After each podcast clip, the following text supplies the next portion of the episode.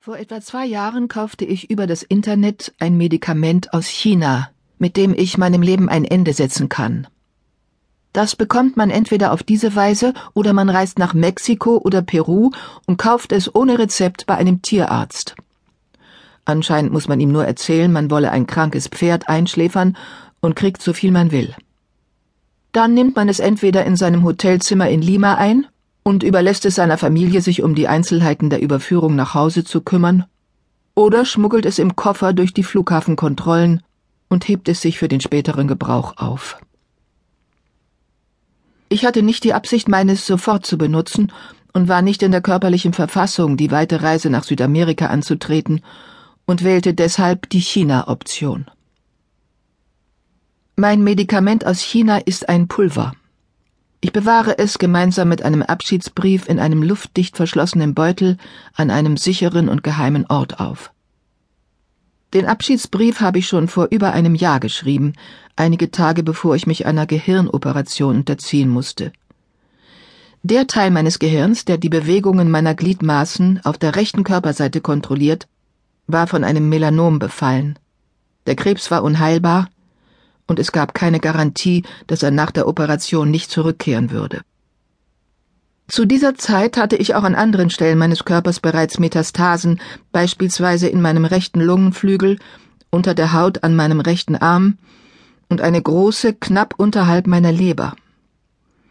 Eine weitere drückte auf meine Harnröhre und hatte 2011 das Einsetzen eines Plastikstents notwendig gemacht, um die Funktion meiner rechten Niere aufrechtzuerhalten. Die Diagnose hatte ich 2005 bekommen, kurz vor meinem 50. Geburtstag, nachdem sich bei einer Biopsie herausgestellt hatte, dass der Leberfleck auf der Rückseite meines rechten Knies ein Melanom in Stadium 4 war. Seitdem ist meine Krankheit barmherzig langsam fortgeschritten. Erst nach drei Jahren tauchte der Krebs in den Lymphknoten meines Beckens auf, und es dauerte nochmals ein paar Jahre, bis er weiter gestreut und auch andere Körperstellen befallen hatte. Ich musste mich zweimal operieren lassen, erholte mich danach aber immer gut, und dazwischen blieb ich von ernsthaften Symptomen verschont. Damals schaffte ich es tatsächlich, die Krankheit vor allen außer meinen engsten Freunden geheim zu halten. Nur mein Mann Shin wusste die ganze Wahrheit, da er mich zu den regelmäßigen Untersuchungen und Terminen bei Spezialisten begleitet hatte. Unseren beiden Söhnen im Teenageralter allerdings hatte ich die Einzelheiten erspart, in dem Versuch, nehme ich an, sie vor allzu großem Schmerz zu schützen, denn das war mein Job als ihre Mutter. Als mich Ende Dezember 2014 ein Anfall vorübergehend hilflos wie ein Baby machte, war das Offensichtliche nicht mehr zu leugnen. Also beraumten wir ein Familientreffen in unserem Haus mitten in Brisbane an. Shin, unser jüngerer Sohn Dan, seine Freundin Linda, unser älterer Sohn Ned und seine Frau Asako, die alles stehen und liegen ließen und aus Kyoto nach Hause geflogen kamen, wo sie seit zwei Jahren lebten.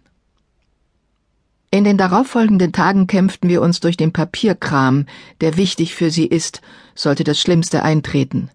Mein Testament, ihre Vollmachten, meine Bankkonten, die Steuer, meine Pension. Es gab mir das Gefühl, die letzten Dinge zu regeln, und ihnen half es, glaube ich, weil sie sich dadurch nützlich fühlten. Ich verriet ihnen sogar, dass ich mich für Sterbemittel interessierte und fügte scherzhaft hinzu, ich wünschte sie mir zu Weihnachten. Mein Marilyn Monroe Geschenkpaket nannte ich sie. Was gut genug für Sie war, ist auch gut genug für mich, sagte ich. Selbst wenn ich es nie benutze. Allein zu wissen, dass es da ist, vermittelt mir ein Gefühl der Kontrolle. Ich denke, Sie hatten dafür Verständnis. Zumindest widersprachen Sie mir nicht. Mein Abschiedsbrief war wie eine Entschuldigung geschrieben. Es tut mir leid, steht da. Bitte verzeiht mir, aber sollte ich aus der Narkose erwachen und schwer behindert sein, nicht mehr gehen können und vollständig von der Fürsorge anderer abhängen, ziehe ich es vor, mein Leben zu beenden. Ich wiederholte auch, was ich Ihnen schon hundertmal persönlich gesagt hatte, wie sehr ich Sie alle liebte, wie viel Freude Sie mir gebracht hatten. Danke, schrieb ich. Sprecht mit mir, wenn ich nicht mehr da bin. Ich höre euch. Ich war mir nicht sicher, ob das stimmte,